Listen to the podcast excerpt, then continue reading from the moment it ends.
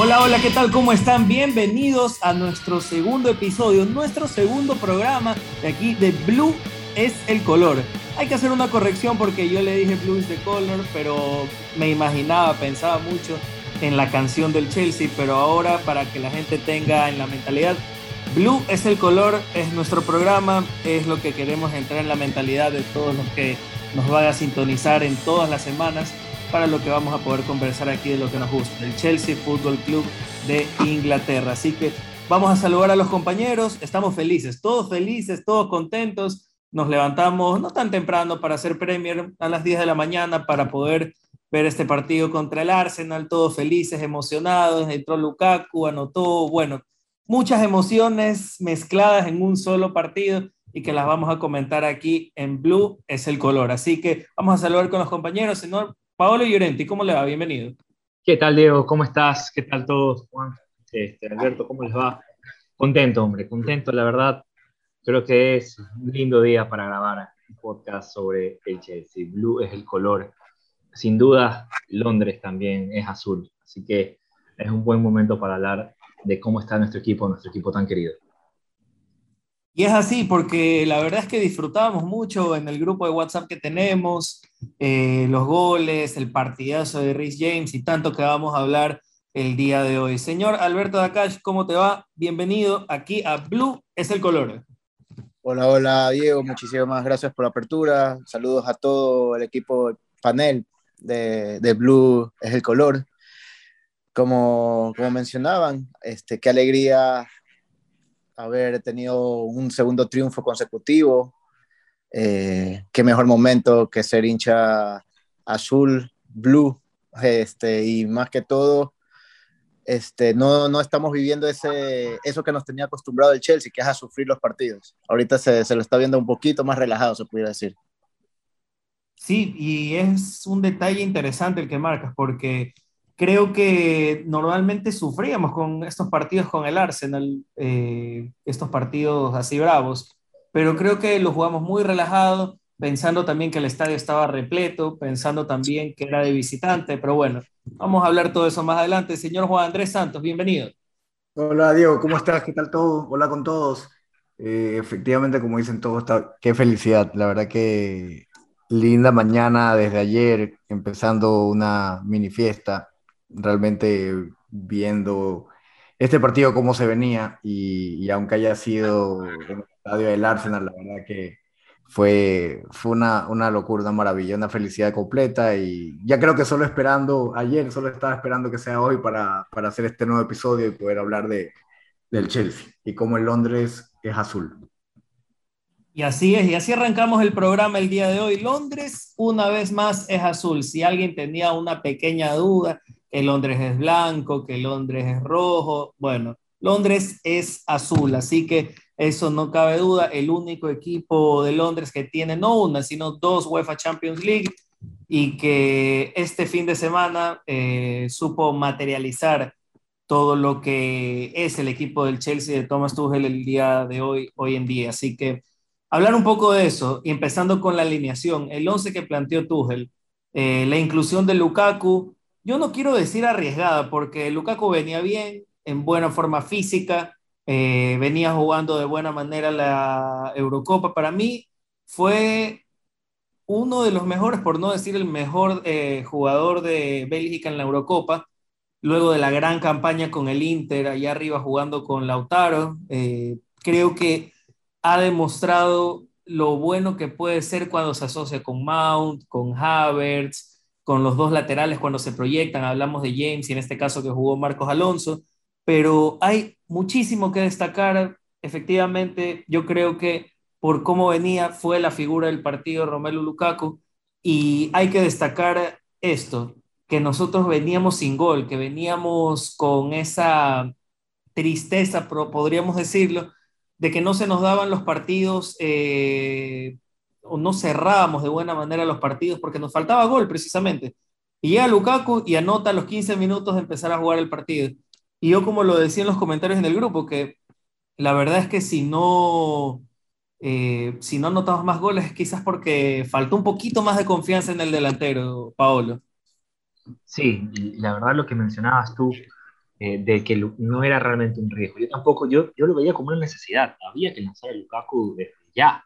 ¿No? Es más, yo te, yo te digo que si hubiese bajado del avión para el partido contra el Villarreal, hubiera podido jugar, lo lanzaba también. Lukaku se mueve eh, exclusivamente por motivación. Vino al Chelsea porque escogió al Chelsea, realmente estaba contento en Italia. Y si había un equipo que lo podía mover, e, era el Chelsea. Y, y tiene esta, esta hambre de demostrar que, que es realmente un delantero para el Chelsea y un delantero para la Premier League. Además que lleva una gran cantidad de goles anotadas en Premier League. Aquí no había periodo de adaptación. Y, demostró en el partido que era realmente la pieza que faltaba en el rompecabezas de Tuchel. ¿no? Y, y, lo demuestra en la situación perfecta, en la situación ideal, porque ya veníamos jugando contra este rival varias veces eh, en los últimos años y, y, nos había ido mal contra un equipo que es evidentemente en varias líneas inferior, ¿no? evidentemente tiene varios problemas, o viene demostrando varios problemas. Pero cuando jugaban con nosotros era la final de la Copa del Mundo, ¿no? y le salía todo y hasta nosotros hacíamos errores y, y generábamos, eh, compartimos la estadística en el grupo, ¿no? Eh, cuatro de los últimos cinco partidos habíamos generado mucho más expected gol que ellos, sin embargo, habíamos perdido cuatro de esos cinco partidos. Entonces, eh, Lukaku llegó a ser esa pieza que le faltaba a Tuchel y realmente, eh, realmente los hizo pasar un mal día, especialmente eh, a Marí, que está teniendo pesadillas todavía con Romelu. Sí, y lo decíamos que Pablo, Pablo Mari, la verdad es que la vio bastante mal con Lukaku. En el gol fue una aplanadora total lo que hizo eh, Lukaku por sobre el defensor del equipo de, del Arsenal. hay, hay algunas jugadas claves y hablando también del primer gol el pase de Mateo Kovacic para Rhys James creo que es y ha sido un poco infravalorado también pensando en lo bien que lo hizo, porque Lukaku aguanta con el cuerpo, algo que es característica de él, que es marca registrada de él. Da el pase para atrás para Kovacic y lanza la pelota hacia la derecha cuando llega Rhys James totalmente solo. No recuerdo quién era el que estaba marcando por ese lado, porque parecía totalmente desaparecido, porque James llegaba solo. Luego de ese fantástico pase, James se adelanta, ¿qué será? Unos 5 o 6 metros, da una especie de pase de la muerte y llega Lukaku a empujarla atropellando a todos los jugadores del Arsenal que se le pasaron por delante. Es un gran gol, no hubo falta de Lukaku porque se ha repetido esa jugada un millón de veces y la verdad es que no lo pueden parar. Es incontenible lo que puede hacer y lo que hace este jugador y creo que nos va a dar muchas alegrías para lo que va a ser esta temporada. Así que eso hablando un poquito del primer gol y lo bien que nos sentó para poder agarrar confianza en esos primeros minutos de partido. Porque el Arsenal no había empezado mal, había empezado unos cinco minutos donde nos costó un poco acentuarnos, nos costó un poco eh, poder adaptarnos a las circunstancias del partido, del estadio, la presión. Había nuestros hinchas ahí presentes en el estadio pero ya a raíz de que empezamos a recuperar la pelota, empezamos a tocar en el medio con Jorginho, eh, creo que recuperamos un poco de eso que no habíamos tenido en esos primeros minutos. Y ya adaptándonos un poco a las circunstancias del partido, lo dominamos de principio a fin. Quizás por ahí, en el final del primer tiempo, fue un poco complicado. Yo ya decía que se acabe esto porque nos van a anotar un gol. Eh, bueno, pero ahí en demás no hay mucho más que decir en lo quizás negativo que pudo haber pasado el equipo del Chelsea en, conjunto. Ya vamos a hablar de los puntos altos y puntos bajos del equipo, pero en conjunto el equipo no creo que la vio mal. Creo que incluso sin Canté pudimos demostrar cosas interesantes y obviamente yo decía en comentarios, lánzale la pelota a Lukaku, lánzale una piedra a Lukaku que te hace maravillas hoy. Y creo que eso también fue fundamental. Definitivamente, eh, a mí, yo, yo en ese 11 inicial de, de Tuchel, eh, realmente dije, este, este es el equipo. O sea, realmente hay, hay, dos puntos que, bueno, que yo tocaría ahí, que yo creo que ustedes lo, lo saben bastante. Creo que lo podríamos entrar a, a, discutir si, si, si, si, quieren, pero efectivamente eh, yo solo cambiaría, solo cambiaría a, Alonso por Chilwell.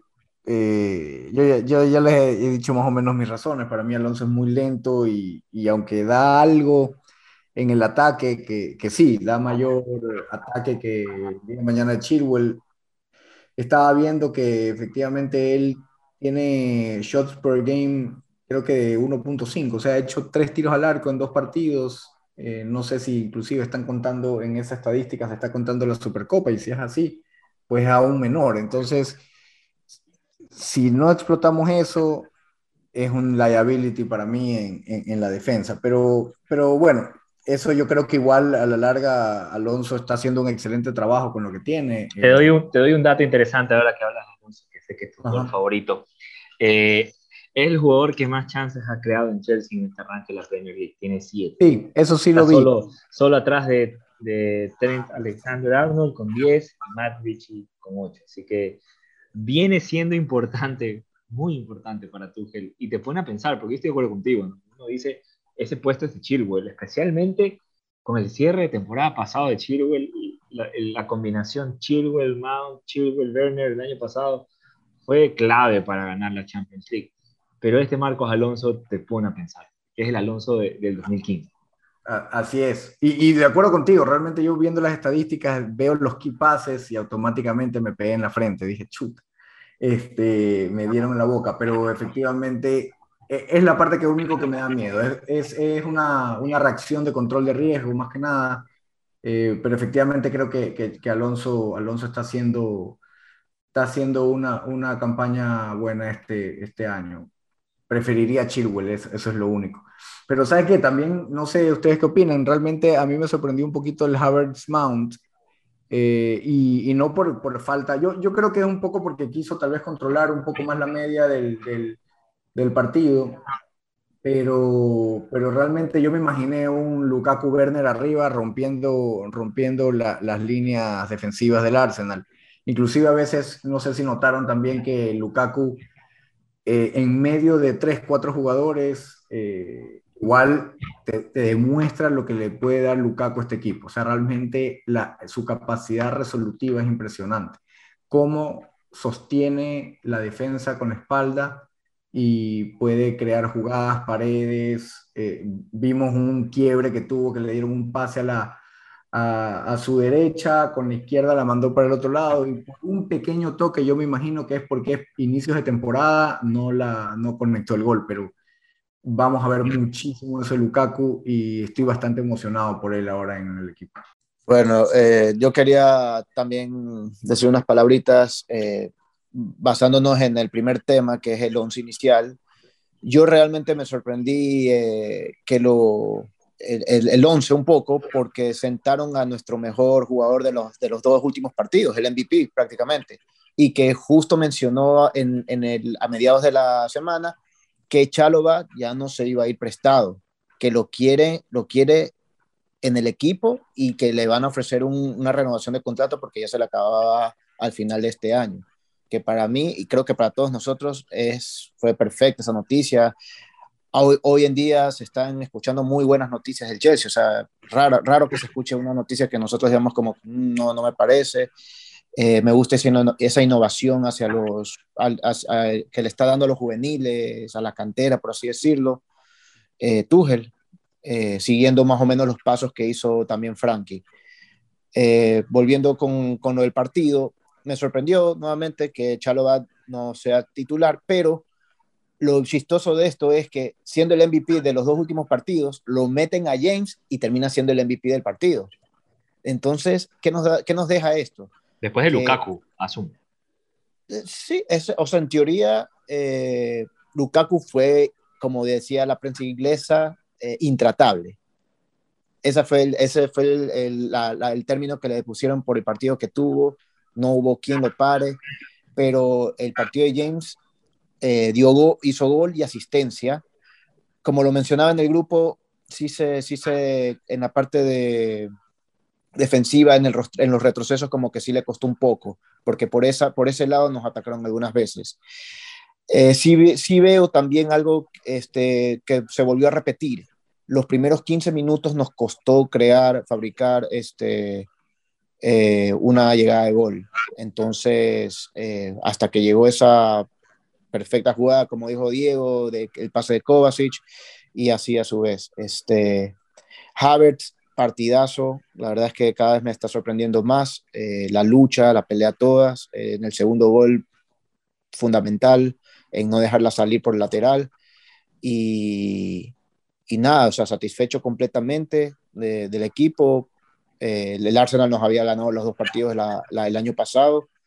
Entonces, qué mejor manera que ganar un clásico y, y seguir así viento en popa. Oye, qué, qué pase el de Havertz, ¿no? Que le da Marcos Alonso. Yo, todavía no lo entiendo, creo. Casi sin ángulo, ¿verdad? Eh, es un pase in extremis con dos jugadores del Arsenal encima. Alonso hace bien el movimiento corriendo hacia atrás. Y lo que termina haciendo Havertz es no dar un taco en sí, pero es un movimiento poco ortodoxo, pero que ya lo hemos visto hacerlo a Havertz. Y creo que eso también suma bastante y fue un pasesazo y ahí inicia la jugada del segundo gol precisamente ese flaco siempre hace esas cosas que parece que no le costaran mucho esfuerzo, ¿no? pero le terminan saliendo siempre bien. Havertz sin duda es, un jugador que tiene altísimo talento. Yo, yo como les mencioné el episodio pasado, nunca atino al 11 que va a poner Thomas Tuchel. Nunca. Creo que llevamos media temporada y un poco más, y creo que no ha adivinado uno. Yo pensé que iba a ir, yo pensé que iba a ir con Chaloa. ¿Quién? La verdad. Yo pensé que iba a ir con Chaloa también. Chaloa, ¿También? Este, y con Aspilicueta de, de, carguero derecho. Además, yo puse eso cuando hablábamos de que, del 11 que creíamos que podía ser. Y también pensé que iba a ir con Werner eh, arriba, como dijo este Juan Andrés, porque, porque Werner es rápido para la contra, etc. Pero es imposible criticarle las decisiones a Tuchel cuando el equipo le responde de la forma en que le responde. O sea, el partido también de Aspilicueta fue un partidazo, ¿no? Jugando ahí otra vez es un señor defensa eh, esa piscueta reconvertido en stopper eh, es lo que todo técnico quiere tener en su equipo, ¿sí me explico? Y lo vuelvo a demostrar por qué, lleva bien la banda de capitán en el equipo. Y Rhys y, y James tuvo otro partidazo. Eso es uno de los jugadores que yo siempre digo, disfruto de ver jugar. Ese jugador que, que parece que no fuera tan hábil porque es un tanquecito, pero realmente es extremadamente hábil. Y te pones a pensar en un jugador que juega de lateral derecho, de central en línea de tres, de interior en, o doble 5, doble pivot, y lo reconvirtió ahora Tuchel también en el carrilero derecho. Y sigue rindiendo y sigue jugando a un nivel extraordinario. O sea, realmente es uno de los jugadores que, que da gusto y que, mejor que sea pues de la Academy de Chelsea. Hablamos de los puntos altos, que creo que es difícil, la verdad, encontrarle un punto bajo a este equipo, pero vamos a hablar ahorita de eso, de los puntos bajos que vimos en el equipo. A mí, la verdad que lo de Marcos Alonso me gustó, pero creo que Pepe, que me parece que es el del Arsenal, sí lo terminó complicando en ciertos pasajes del partido. Eh, la antítesis de lo que fue Aspilicueta por el otro lado con Saka, que la verdad es que lo supo contener de muy buena manera. Eh, Smith Rowe lo pasó algunas veces a Jorginho, creo que ahí por ahí también se le complicó un poco, pero bueno, es el triple campeón de Europa, así que hay veces que puede jugar bien, hay veces que puede jugar mal y eso creo que también puede pasarle un poco factura, no hay mucho que criticarle al equipo, Alberto. No, efectivamente, justo iba a mencionar eso. Creo que el punto más bajo eh, realmente fue Giorgino, eh, no se lo vio cómodo, eh, no estaba fino, que esa es su, una de sus cualidades, de filtrar pases, la salida y, y, y, eso por el estilo. Eh, de ahí yo, yo, creo que Alonso realmente sí tuvo un buen partido. Yo, mm, sí, efectivamente Pepe es bien rápido y le va a costar. Eh, pero yo creo que cuando puso la alineación titular, hoy por hoy, eh, obviamente sin olvidar todo lo que nos ha dado Chilwell, no me sorprendió tanto porque como que sí se ha estado ganando su puesto. Ya, lo que sí me llama la atención es cuándo va a volver Chilwell, porque James, Chilwell, Mount, Georgino llegaron tarde por, por su participación en la Eurocopa, sus vacaciones, etc. Ya eh, James no había jugado ningún partido y lo pusieron y uno de los mejores del partido. Yo creo que ya el único que queda por jugar eh, son Chilwell y Thiago Silva. Sí, y lo de Chilwell pasa más, creo, por el buen momento de Alonso. Yo creo que eh, sabe Tuchel que su titular es Chilwell eh, y que eso no va a cambiar mucho. También, a ver, en Inglaterra no jugaba Chilwell de titular, así que creo que esto no pasa más que por otra cosa que el buen momento de Marcos Alonso. Así que En algún momento vamos a tener nuevamente a Chilwell de titular y creo que las cosas se van a clarificar un poco más en la defensa del Chelsea, eh, en esa línea de tres. Pero por ahora, Marcos Alonso lo está haciendo, lo ha hecho bien, a pesar de la quizás irregularidad que tuvo en el partido de el fin de semana contra el Arsenal. Pero en todo caso, todos están en un nivel aceptable, aceptable para arriba. No hay uno que podamos decir, bueno, este jugador aquí le fue mal y la cosa eh, no ha rendido, porque Canté entró y fue una máquina eh, y venía de lesión. Y yo le criticaba a Tuchel que por qué lo sacó en ese partido de la final. Bueno, Tuchel lo aclaró y dijo que fue por lesión. Es decir, me doy cuenta que Tuchel tiene una respuesta y una justificación para todo, pero justificaciones buenas que nos terminan dando en la cara a nosotros. Cuando cambia, no me acuerdo si era Juan Andrés o Paolo que decía que nunca la tiene una alineación del Chelsea, es cuando te das cuenta que, bueno, Tuchel sabe lo que hace y al final termina sacando adelante y ganando los partidos.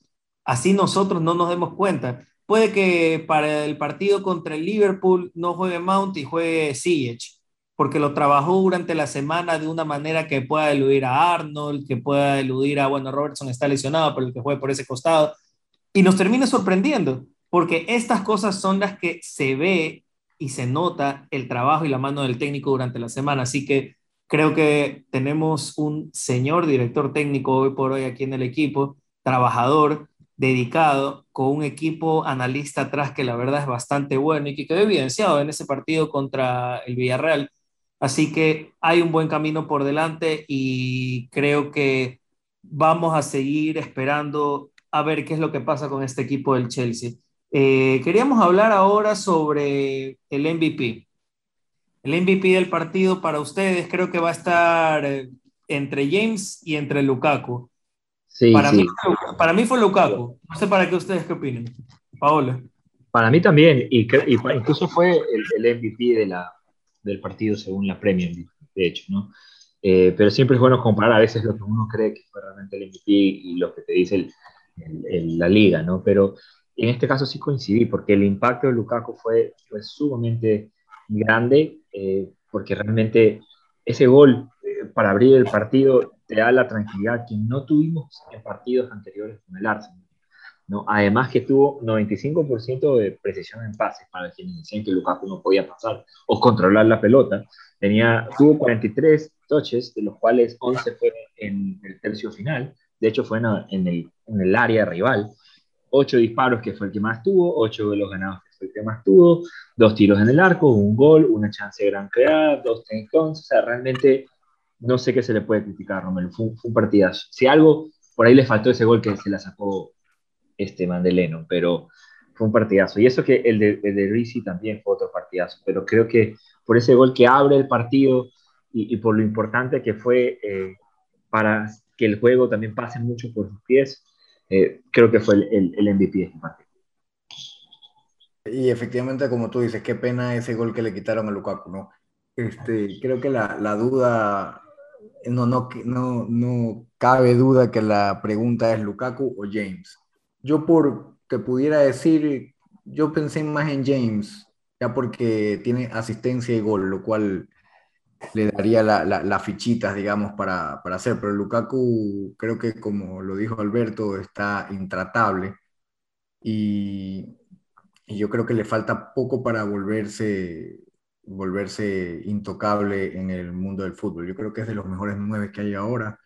Eh, y creo que es la pieza perfecta para el Chelsea pero aún así sí me mantengo, me mantengo como MVP eh, James, más que nada por su work rate que tuvo, subió, bajó.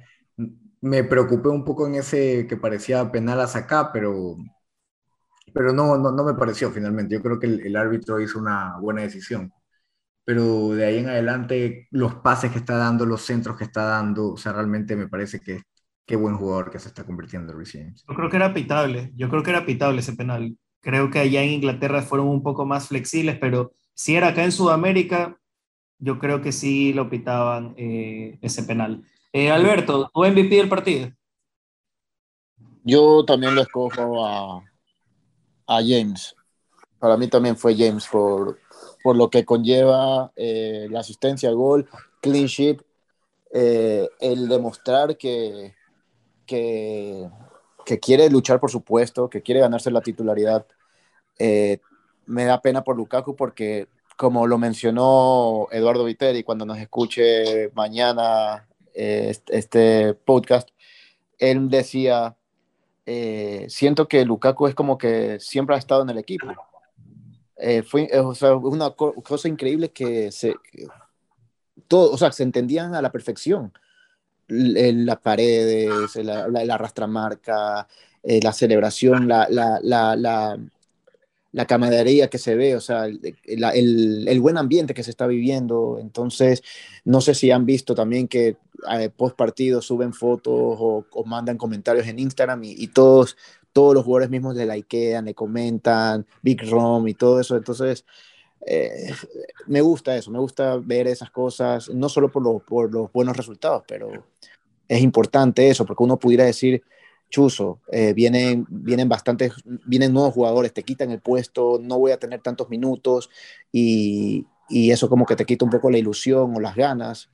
Eh, pero, por ejemplo, hoy día se ve un video en el que sale Chilwell con, con Werner y les están apuntando en Chelsea TV y, y los manes gozando, eh, haciendo bromas y todo eso. Entonces, este, nada, yo creo que sí, que James es merecido, eh, un, casi un empate técnico, pero me inclino un poquito por, por James. Bueno, quedamos dos a dos en la votación eh, dividida para eh, el día de hoy. Y ahora, lo último, para cerrar este tema del partido contra el Arsenal. Calificación de 1 a 5 estrellas. Empezamos con Juan Andrés. Bueno, yo realmente creo, yo sí le pongo un 4, me pongo un poco, este, creo, creo que el Arsenal al día de hoy es un equipo bastante pobre. Eh, les pasamos por encima, efectivamente, justo antes del, del, programa conversábamos con Paolo que en el predictor había puesto que íbamos a poner, creo que íbamos a patear 10, 11, 11 veces al arco. Eh, y, y, tuvieron, me parece que eran 22, 23 lo que terminó dando, o sea, realmente les pasamos por encima pero hay, hay, una cosita que no sé si lo notaron ustedes también o, tal vez lo estoy notando mal, que me pareció que hubieron muchas oportunidades que Lukaku las corría y creo que no lo veían. Obviamente, pues primer partido de la temporada todos juntos, creo que Lukaku tiene menos de una semana entrenando con el equipo. Eh, y aún así, con todo lo que están jugando, eh, creo que se va a mejorar. Pero ya cuando esos link-ups aparezcan, eh, será el 5, por mi lado 4. No, sí, eh, motiva la verdad muchísimo que Lukaku corría, Lukaku estaba ni siquiera a espaldas, adelante de Pablo Mari y él pedía la pelota, pedía la pelota y Havertz y Mount no lo veían, de vez en cuando lo veían, pero y eso no quita el buen partido de ambos, pero creo que sí debieron haber levantado un poco más la cabeza para buscar al delantero de Bélgica. Eh, Paolo, tu calificación del 1 al 5. Yo también me puse crítico como aquí mi pana Juan Andrés, y le puse 4 sobre 5 también, porque si algo tenemos que ser consistentes, en, mi parecer, para ganar la Premier League, que es el objetivo de este año, hay que superar el expected goal. Sé que suena repetitivo, pero lo va a hacer el City, lo va a hacer el Liverpool. Y creo que va a ser necesario para este Chelsea de Tuchel este año superar su expected goal. Y este partido sí generamos opciones muy claras de gol. Realmente, por ejemplo, la que se pierde Havertz, que, que la genera Lukaku, esa teníamos que hacerla. La de Lukaku también, la segunda tenía que haber entrado. Tuvimos un, un expected goal de prácticamente tres, o sea que no, nos faltó un gol. ¿no? Eh, entonces, eso algo que yo creo que es una de las cosas que tiene que mejorar y no solo puede ser Lukaku el responsable de hacerlo. ¿no? Eso es una tarea que tiene Werner, es una tarea que tiene Mount, es una tarea que tiene Havertz, es una tarea que tiene el equipo en general, porque casi todos estuvieron negativos el año pasado. Y en cambio, con nuestros rivales o con los que vamos a pelear en la Premier League, lo superan constantemente su expected goal, ¿no? Entonces, eh, eso es una razón de lo que yo quizás estaré pendiente eh, esta, esta temporada va a ser que nosotros seamos capaces de superarlo. Ahorita sumando los goles que tenemos en los dos partidos y con respecto al gol que llevamos, estamos encima y eso debe ser una tendencia que mantengamos a lo, largo de la, a lo largo de la temporada. Es así. Alberto, tu calificación del 1 al 5. Yo le pongo un 4.2.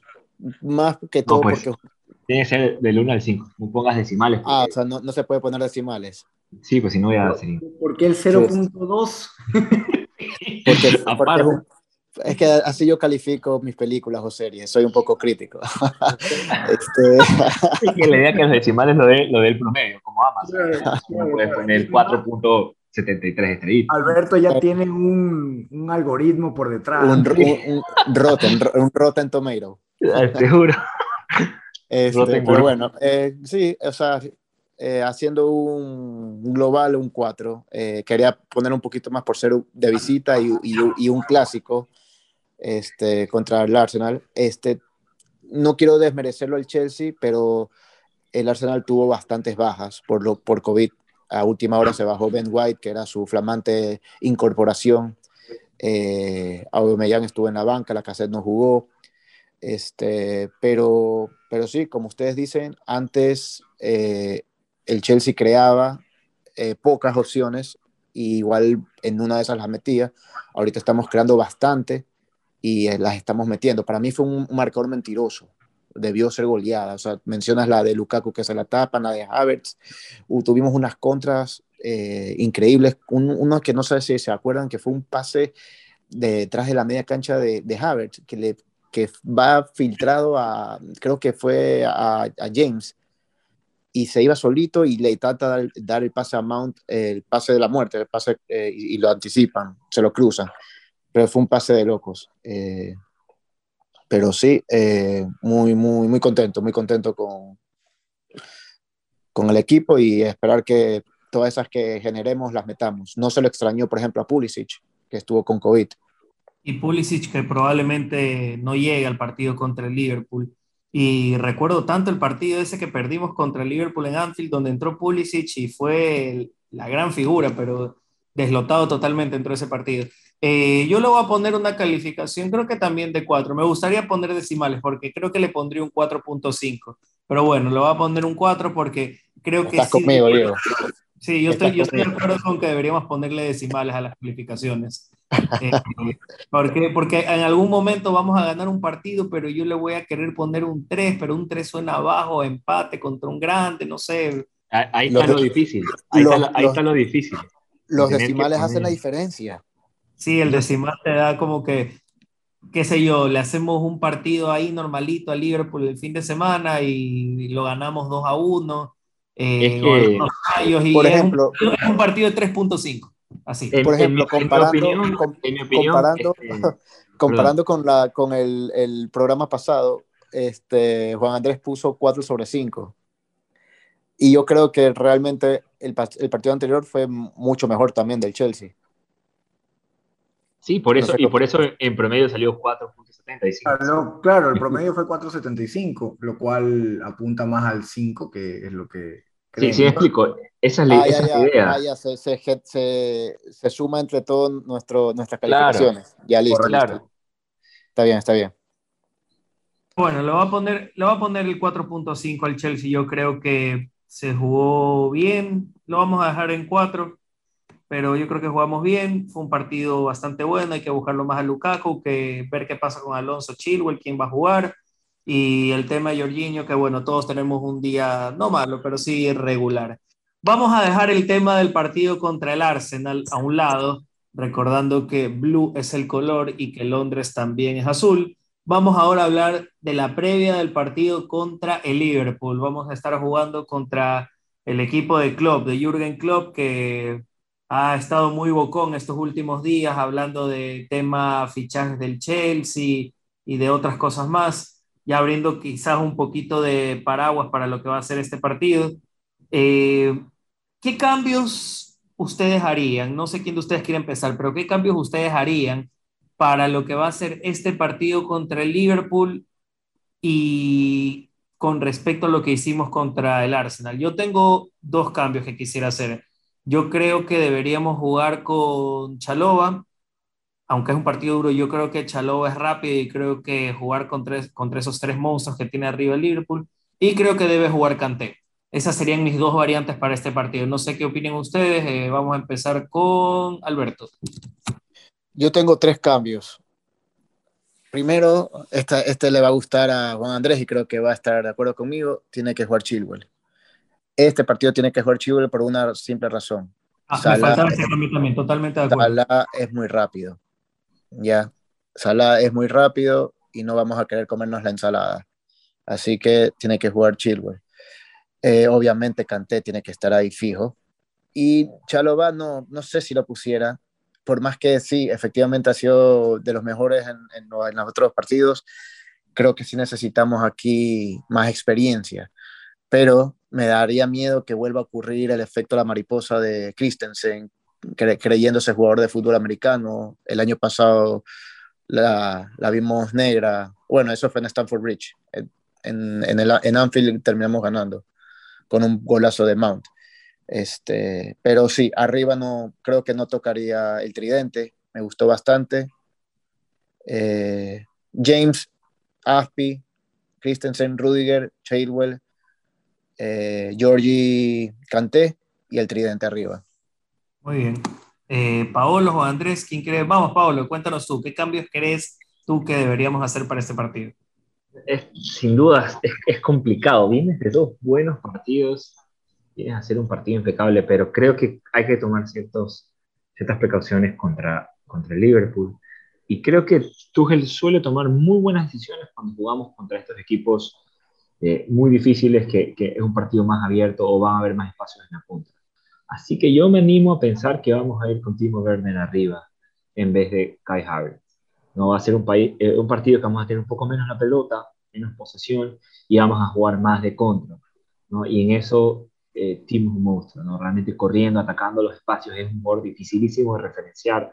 Y, y, cuando tienes un jugador como Trent Alexander Arnold, si le pones un Timo Werner a las espaldas, ese flaco va a tener pesadillas y, cree que va a poder subir todo el partido. ¿no? Eh, y el otro que tiene que estar en la cancha, no importa quién se sienta, es N'Golo Kanté. ¿no? N'Golo Kanté fue hecho para estos partidos. Cada vez que juega contra Liverpool, se manda un partidazo, un señor partido. Eh, de ahí no sé si tocaría la defensa. Esa es una pregunta difícil. Que suele, suele hacer ese cambio porque quizás no confía mucho en la velocidad de Aspilicueta cuando le toca correr contra Mané, eh, que sí es difícil. Pero no sé si va a ser otra vez esa variación. No le fue tan bien del cambio de, James, de, de, Stopper y, y, y Carrero. Yo creo que va a mantener el equipo atrás. Y yo creo que me la jugaría también y le diría a Rizzi que, que, que apoye mucho más a, a Aspi ahí y, y, pusiera también a Chilwell porque creo que defiende mejor que Alonso y es más rápido eh, para la contra y se entiende muy bien con, con, Mount y Werner en estas asociaciones pequeñas que se hacen para salir en, en contragolpe. Así que yo creo que esos pudieran ser los, los dos o tres cambios que haría eh, pensando en el, en Liverpool de club.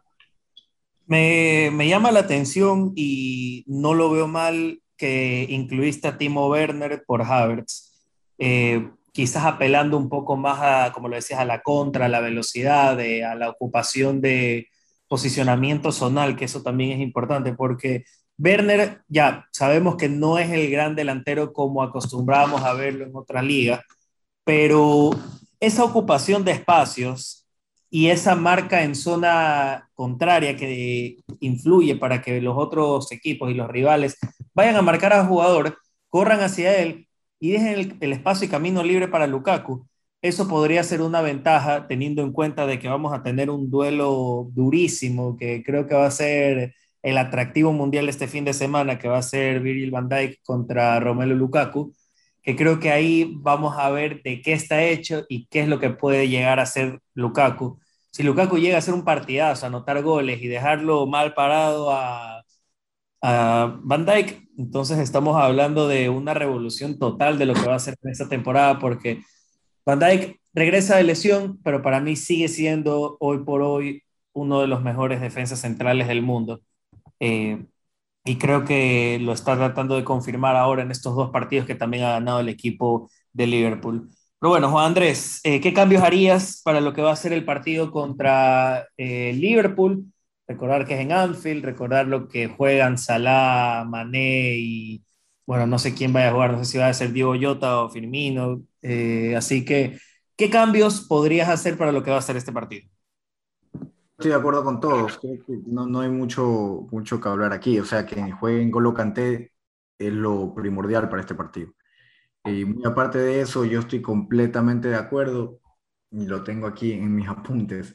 Eh, yo pusiera a Werner por, por Havertz. Eh, en realidad, creo que este partido va a ser muy duro defensivamente. Creo que va a ser el partido más duro en términos de, de, de, recibir ataques. O sea, vamos a estar en Anfield, eh, tienen este tridente brutal de Liverpool, vienen ganando sus partidos, realmente van a ser muy, muy difícil. Y tener a, a Chilwell primero en la defensa, porque no solo tienes a, a Salah, sino que este, me parece que Arnold también ya está, ya está listo y realmente la velocidad de esos dos puede ser brutal. O sea, tener a Chilwell va a ser importantísimo. Eh, pero más que nada va a ser el, nuestro juego de contra. Realmente nos van a, a querer avasallar. Sabemos que Tuchel igual es, es un, técnico de controlar el partido, de poner mucha presión y recuperar la bola. Pero la contra va a ser muy importante y creo que Werner le va a dar esta apertura de llevar marca y, qué mejor que venga Lukaku por detrás para, para poder rematar. Así que será un duelo interesante ver estos, estos dos equipos y como decías tú, Diego, eh, realmente este Van Dyke contra Lukaku. Lastimosamente no veré el partido en vivo, pero, pero bueno, pues trataré de hacer esa, esa maña de, de, no ver ni una gota del celular para poderlo ver tranquilo y, sentir un poquito la, la, pasión como que si fuera en vivo. Ah, te iba a decir que veas los comentarios en el grupo, pero bueno, eh, mejor aguántate para ver el partido más adelante. Borra Twitter, silencia el grupo, todo lo que sea eh, lo mejor. Predicciones para lo que va a ser este partido. Yo creo, con mucha fe, con mucha también sensatez, creo que lo podemos ganar, creo que lo podemos sacar adelante. No creo que tengamos el arco en cero porque el Liverpool es el Liverpool y creo que sí nos va a complicar de cualquier manera. Yo creo que vamos a ganar 2-1. Creo que vamos a ganar 2-1. Creo que Mount puede llegar a ser figura. Yo tengo fe de que puede llegar a anotar otro gol en Anfield. Y el otro gol se lo voy a dar a Lukaku. El Lukaku que anda en un momento dulce, que llegó bastante bien. Y el gol de ellos, bueno, eso no me interesa. Pero yo creo que Mount y Lukaku son los que pueden llegar a ser los importantes y los influyentes en este partido contra el Liverpool. Así que Vamos a repasar, Paolo, tu predicción para lo que va a ser este partido. Para mí ganamos 1-0, gol de Timo Werner, asistencia de Romero Lukaku. Lukaku no suele, hacer, no suele hacer muchos goles contra estos rivales, ¿no? a excepción que sea un clásico. Cuando el partido es clásico, Lukaku sí despierta. Pero Lukaku suele ser perfecto para los partidos en que tenemos esos rivales que, que siempre son difíciles de hacer gol, los encierran mucho, etcétera esos son los rivales que Lukaku le encanta destruir. Pero en cambio va a ser un partido que Lukaku va a ser fundamental, porque va a, a, ser el punto focal de referencia y le va a dar mucho dolor de cabeza a la pareja de centrales de Liverpool, lo que le va a dar espacios a ver, y yo creo que, que Lukaku va a ser una de sus clásicas eh, jugadas que logra aguantar la marca de espaldas al arco y ponerle un, pase a Timo. Y, y eso va, va, a empezar a ser el camino de reivindicación de Timo Werner esta temporada, que, que va, jugar sin la presión de ser el goleador del equipo. Y creo que Mendy va a lograr mantener eh, su arco en cero, pese a que vamos a, a, sufrir este partido un poco, como sabemos que es costumbre. Eh, me gustaría también destacar que lleva Mendy desde que Tuchel está a cargo 25 partidos, 16 clean sheet y apenas 14 goles recibidos. ¿no? Es, es un animal, realmente los números son extraordinarios. Así que tengo fe que quizás continúe y, y obtenga un clean sheet más. Muy bien, muy bien. Eh, Juan Andrés, Alberto, ¿quién quiere dar su eh, predicción? Eh, yo creo, quiero ser positivo diciendo también que ganamos el partido, eh, solo que hay que romper esa maldición de Van Dyke, que lleva un sinnúmero de partidos en Anfield y nunca ha perdido. Así que las estadísticas están para romper, es el dicho. También hay que sumar que aparentemente ya regresaría Robertson de la lesión, entonces es una es una, un importante regreso para, para la defensa del, de Liverpool, pero sí, eh, 1-0 le ganamos. Mendy va a seguir siendo nuestro arquerazo que, que, nos sorprendió a todos, gracias a Peter Check, que consiguió a este jugador, lo venía siguiendo. Eh, yo creo que va a ser un partido abierto, porque como mencionaban, eh, el, el, Liverpool no es un equipo de los que se encierra, así que yo creo que Lukaku va a tener bastantes espacios. Yo creo que también sería un partido importante para los jugadores llamados abrelatas, los Pulisic, los Cho, los Werner, porque por, con tantos espacios abiertos, eh, esos piques serían muy importantes. Muy bien, ahí están las predicciones para lo que va a ser este partido, que eh, la próxima semana lo estaremos repasando. Ojalá con una victoria en Anfield para el equipo del Chelsea. Vamos a adentrarnos ahora en el tema del mercado de fichajes, un tema que aquí todos lo querían hablar y no lo hemos podido repasar. Eh, tema Koundé, este defensor central del equipo del Sevilla que tuvo una destacada temporada. ¿Ustedes qué opinan de él? ¿Creen que es una necesidad, que es una obligación, que podemos esperar? Porque a veces esperar ese tipo de jugadores, más aún que tienen la posibilidad de ser convocados a selección, como él ha sido convocado a la selección francesa, eh, puede llevarse el otro equipo, y más aún cuando el Real Madrid y el Barça están ahí acechando jugadores en defensa que están bastante mal. Así que, Conde, posibilidad para el Chelsea en los próximos días. ¿Ustedes qué opinan? Empiezo con Alberto. Eh, con la renovación de Chalobah, yo, yo, yo, mencionaba que pudiéramos utilizar esa plata mejor en un, en un medio tipo Rice o, o Tuchemani, el de Mónaco eh, pero parece que Tuchel quiere, quiere sí o sí este jugador. Eh, ya, ya aparentemente tienen acordado el sueldo, que sería 65 mil eh, libras esterlinas a semanales, que para lo que es hoy en día el mercado o lo, o lo inflado que es el mercado, me parece que es un precio razonable. Es un regalo, parece. Sí, este, sumándole que para, para que el Chelsea haga esto tuviera que vender a un jugador que este, dicen que ya Souma está prácticamente con un pie afuera del Chelsea, sería el West Ham, el nuevo puntero de la Premier League. Eh, leía un comment, se va de, ser el puntero, se va del equipo siendo puntero para irse al nuevo puntero de la Premier. Eh, pero es, nomás está la duda entre el sueldo que recibiría en el West Ham, porque está pidiendo una cifra por encima de los 120 mil libras esterlinas y lo que lo haría el jugador mejor pagado. Entonces, si lo necesitamos, creería que sería un buen recambio para Thiago Silva, porque creería que este es el último año de él. Eh, pero no sé, no sé si ya estando él contratado, a quién le quitaría el puesto. Tuviera que ganarse el puesto prácticamente. Muy bien. Alguien se subió el cierre ahí, por favor, más, más prudencia. no, mentira, estoy molestando. Eh, Paolo, Juan Andrés, Juan Andrés, no sé si quieres comentar tú. es que eso no supera. Esa parte no la vamos a cortar, se queda por, por si acaso, se va a quedar en el programa. no lo iba a sacar tampoco. Muy bien. Eh, Juan Andrés, cuéntanos, con D, una necesidad, ¿tú qué crees? Yo, yo lo veo más como una oportunidad de negocios. Realmente eh, creo que al momento no lo necesitamos. Creo que Chalobá está haciendo, puede cubrir ese espacio, porque si el día de mañana, como dice Alberto, se tiene que ir Thiago, lo cual yo creo que este es el último año. Me acuerdo que yo vi el partido, aproveché para verlo con mi hermano Antonio y, y él me decía, pero ¿qué pasa con Thiago Silva? Y digo, bueno, la verdad que eh, o dos cosas, o, está lesionado, o como pasó la, la, temporada pasada, pues que empezó frío, ¿no? Él ya, ya tiene una edad importante. Eh, pero a la larga, creo que, creo que no es necesario. Si es que es una oportunidad, y Alberto dice los números, que nos cuesta 65 mil libras al mes, perdón, a la semana. Creo que con los, con los sueldos de ahora es muy barato. Entiendo que que la transferencia también está baja y, con lo que podríamos recuperar por Soma, yo sí lo veo como una oportunidad, yo lo haría. Pero si a la larga no tenemos cómo colocar a Sauma, imagínate que el día de mañana tengamos que prestar a alguien ahorita para, para poderle hacer espacio, no lo veo necesario. O sea, como te digo, para mí es una oportunidad más que una necesidad.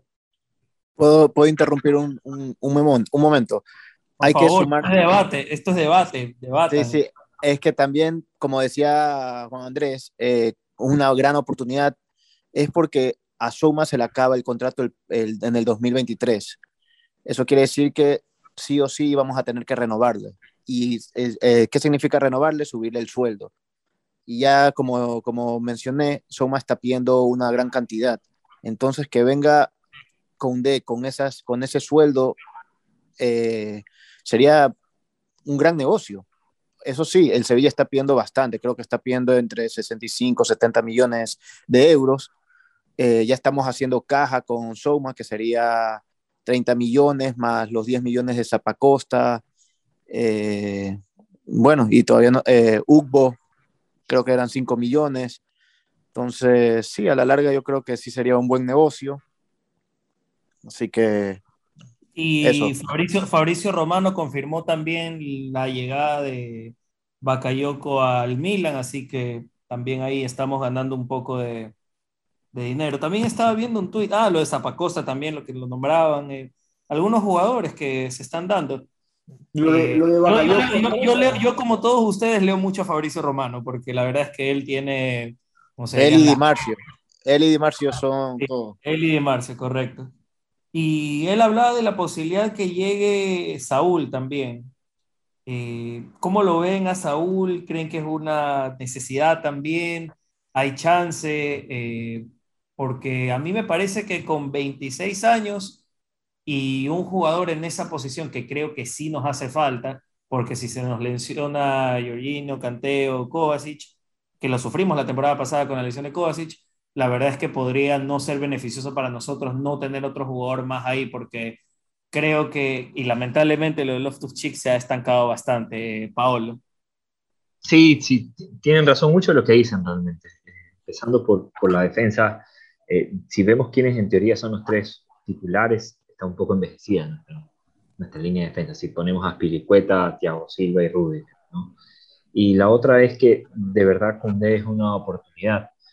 Y hay que considerar que acabamos de perder a dos de nuestros más prometedores centrales. Uno que quizás pudiéramos llegar a arrepentirnos, ¿no? que es Ficayo Tomori, que está jugando durísimo en el Milan. O lo sentó Alessio Romagnoli, que era el capitán del equipo está jugando durísimo Picayo.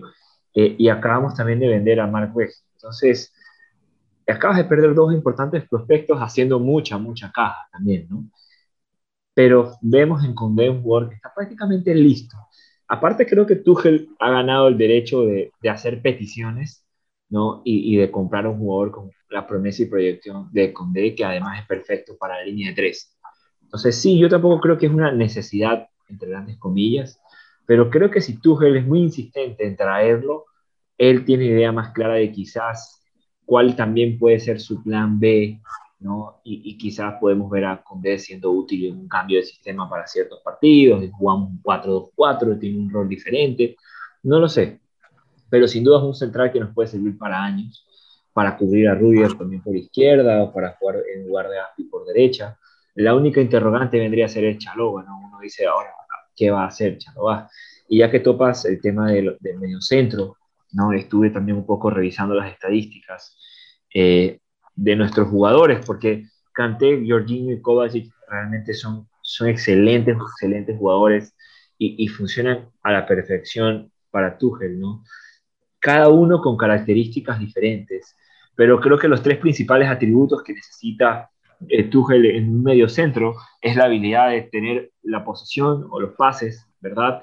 Siendo, eh, parece mentira, Kovacic el más destacado por encima del mismo Jorginho, ¿no? Eh, que, que está, eh, porque si utilizas, hay una página que, que, es muy interesante para comparar estadísticas y te pone los percentiles en el top 5 de las ligas del mundo, qué tan bueno eres con el resto de mediocampistas del mundo y, y Kovacic está en el 97%, en el top 97% en pases completos y pases eh, intentados, ¿no? Eh, aparte también está en el 94% de pases en el tercio final. Y, y, la otra característica que busca mucho Tuchel quizás en sus jugadores y una de las que le pudiera llamar la atención en Saúl es la progresión de la pelota. Creo que es uno de los atributos más infravalorados de Ngolo Kanté, por ejemplo. Ngolo es extremadamente bueno en, no solo recuperar, sino en, dar estas pequeñas paredes cortas que le permite progresar la pelota muy rápido, siendo él el que toca y llega enseguida a, a ser un receptor más. ¿no? Eh, yo creo que cuando jugamos con Engolo tenemos 11.5 jugadores en la cancha, que siempre está defendiendo y atacando al mismo tiempo, ¿no? además de la cantidad de veces que recupera la pelota en el campo rival. ¿no? Eh, y el único que quizás no destaca Kovacic, porque Kovacic, si comparo Kanté, Jorginho y Kovacic en pases y en progresión de pelota, Kovacic es superior a Jorginho y Kanté en números. ¿no? Pero en cambio, si lo ponemos a ver en la parte defensiva, ya los números de Kovacic son más o menos, son below average, son medios turros en cantidad de tackles, en cantidad de intercepciones, en recuperaciones de pelota, por ejemplo, uno de los peores, está en el 11%, está en la parte baja, para el nivel de mediocampistas. Pero lo que me llama la atención, y no sé si ustedes también, es que si estamos hablando de, del francés, Tuchumani o como se llame, y Rice y Saúl son tres jugadores muy diferentes. No creo que no, no puedo decir que está buscando ese tipo de jugador. Y, quizás no sea tan importante, ¿no? Porque creo que Alberto da un punto importante de, no gastemos la plata en un central, vamos por un, medio centro porque tenemos que tener sí o no, sí o sí, este, cuatro volantes, porque siempre hay lesiones entre Kovac y Kanté. Eh, pero quizás puede ser Chalova eh, ese cuarto jugador, porque ya lo ha hecho, realmente Chalova, en ese supuesto donde empezó a jugar, ¿no? Y tiene atributos similares a los de Chomení. ¿Cómo se pronuncia? ¿Alguien sabe cómo se pronuncia? Chomení, Chomení, no sé cómo, cómo se dice ese nombre. Sabría. Como uno los lee, no, no, no los dice, pero bueno. Eh, tiene números muy similares en, recuperación de pelota. El que menos me ha llamado la atención en números, lo que en números refiere, si haces un análisis comparativo de Kanté, Jorginho, Kovacic, Chouameni, Saúl, Rice, Rice es el que tiene los peores números en pases, los peores números en, progresión de pelota, y más o menos en la parte defensiva, ni siquiera es el mejor, ¿no? Entre Kanté y Giovanni le dan un paseo a Rice en de recuperaciones de pelota. Entonces, no sé qué tanto nos va a aportar Rice al equipo, además de maridear con, con, todos los ingleses que tenemos en el equipo, ¿no? Con, con creo, que eso, creo, que eso, también es positivo. Porque sí, sí, crea, crea, crea chemistry, ¿no? O sea, crea este, esta química de equipo, pero no destaca tanto para el, para el precio que tiene. O sea, si tú me dices que nos va a costar 80 millones o 100 millones, que es lo que pide el West Ham por Rice, digo, realmente podemos hacer muchas otras cosas con ese billete que no sea... contra el Leicester, no sé si lo pudieron ver. Y me gustó mucho su, y me gustó mucho su Eurocopa, ojo. Ah, demostró otro tipo de atributos y también cuando el man quiere driblear y cuando el man quiere pasar adelante, se nota que lo puede hacer. Sigo pensando simplemente que es muy caro, ¿no?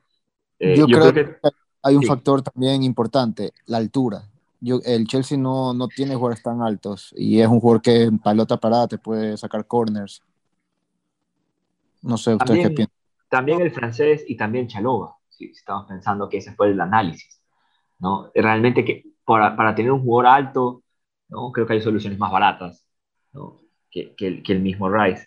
Y también pensar que, que quien sea que traigas hoy puede ser un bloqueo para eh, Billy Gilmore o Conor Gallagher, que están casi listos para ser jugadores titulares en Chelsea, o al menos ser parte de ese primer equipo. Y Ampado también.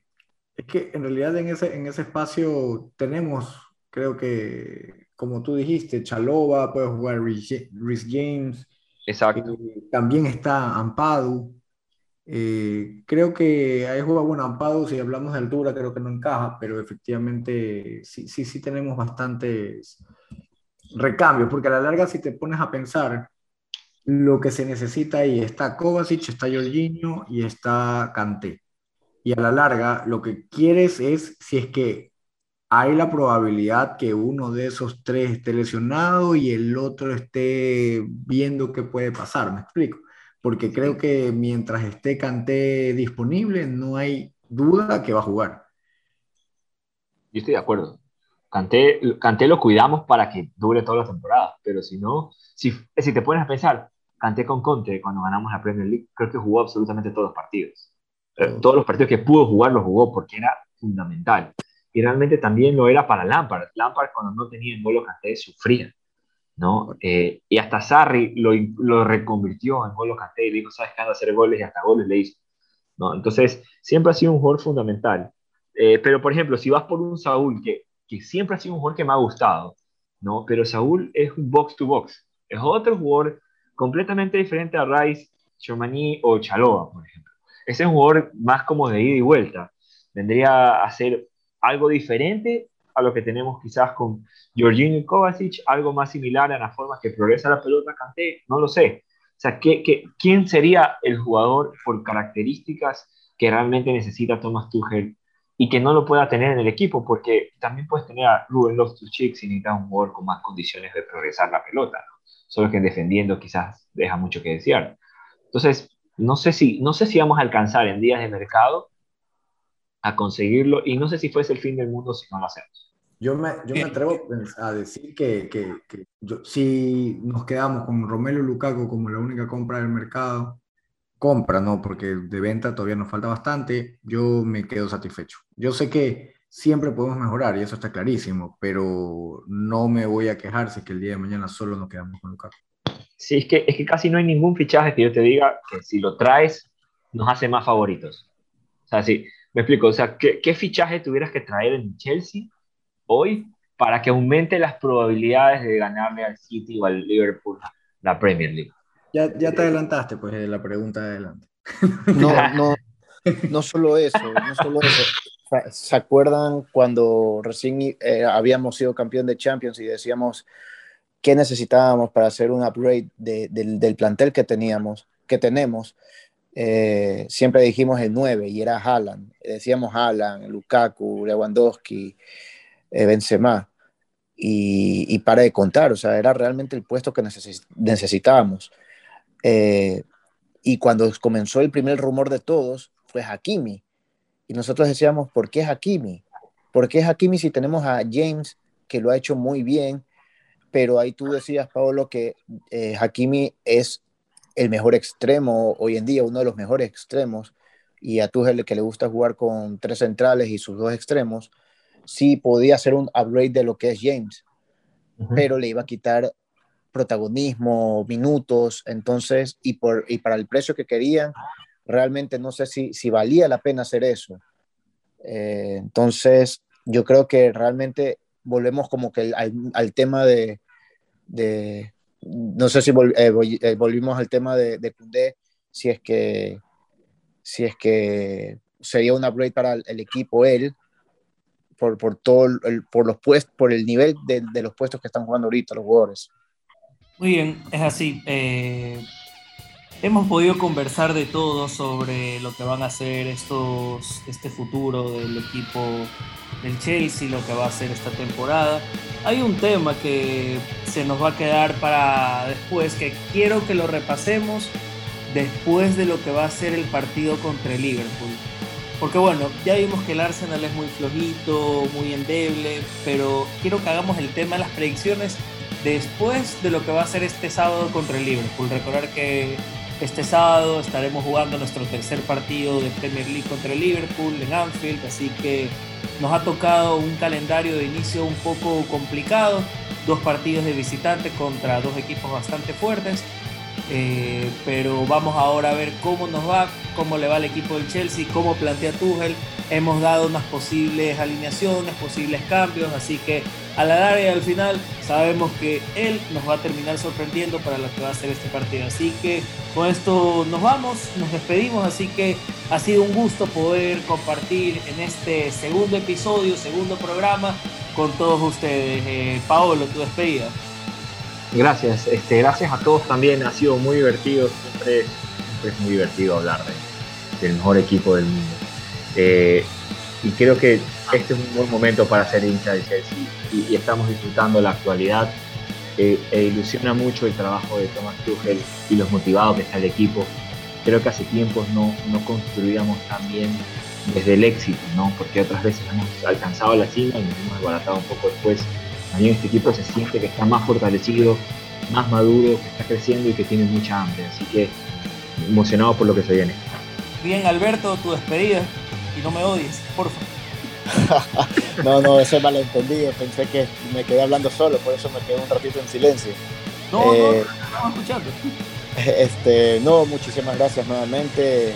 Eh, que, se, que se haga tendencia a esto, costumbre de hablar una vez a la semana del equipo. eh, que sigan los resultados positivos. Eh, se viene el partido de la fecha este, este, este fin de semana y ojalá que podamos irnos, llevarnos los tres puntos y, y, y seguir siendo el equipo a tener. Sí, y peguémosle un ojo también a ese Manchester City Arsenal que también se va a dar este fin de semana para ver cómo se sigue hundiendo el Arsenal, que creo que todos nos estamos divirtiendo con eso, y para ver qué es lo que puede hacer el City de Guardiola para esta temporada. Así que todo eso lo tenemos que revisar, analizar rivales, ver cómo juegan y cómo se desempeñan. Juan Andrés, tu despedida. Bueno, muchísimas gracias por, por hoy, la verdad que me he divertido, conversado de todo y, más que nada yo, yo estoy feliz eh, cómo el equipo se, se, ve. Lo que dice Paolo es correcto, es, es, impresionante eh, cómo ganamos la última Champions y el siguiente año decíamos, bueno, pues vamos a ver cómo nos agarramos, cómo, cómo sostenemos esta estructura vieja y oxidada. Cuando ahorita realmente eh, es impresionante ver todos estos jugadores tan jóvenes eh, y con el nivel que están teniendo, la carrera que están teniendo, la madurez que están teniendo. Es impresionante cuando ves eh, va a sonar un poco chistoso, pero es, siento que es como cuando estás viendo supercampeones y de repente regresan y están ya no con las rayas azules, sino con las rayas rojas, ya son más grandes los, los, pelados. Más o menos siento así el día de mañana a, a Mason Mount, a Kai Havertz, a Rhys James, eh, Andreas Christiansen, que tanto se lo, se lo golpeó en la temporada, no la anterior, sino la anterior a esa que, que, realmente la madurez de todos estos jóvenes es impresionante. Y pensando, teniendo un Christian Pulisic en la banca, que también es joven, que a veces nos olvidamos de lo joven que es. Así que mucho, hay, hay bastante futuro para este equipo. Así que estoy feliz y bueno, muchas gracias por estar aquí y, y nos veremos en el siguiente episodio. Sí, una mezcla interesante que tiene Chelsea, muchos jóvenes y lo estaremos también repasando y conversando a medida que se dé toda esta Premier League, este gran viaje que vamos a tener aquí. Y por supuesto aquí con Blue es el color. Así que nos despedimos, nos reencontramos la próxima semana, ojalá con una victoria del Chelsea en Anfield. Nos despedimos, nos reencontramos. Chau.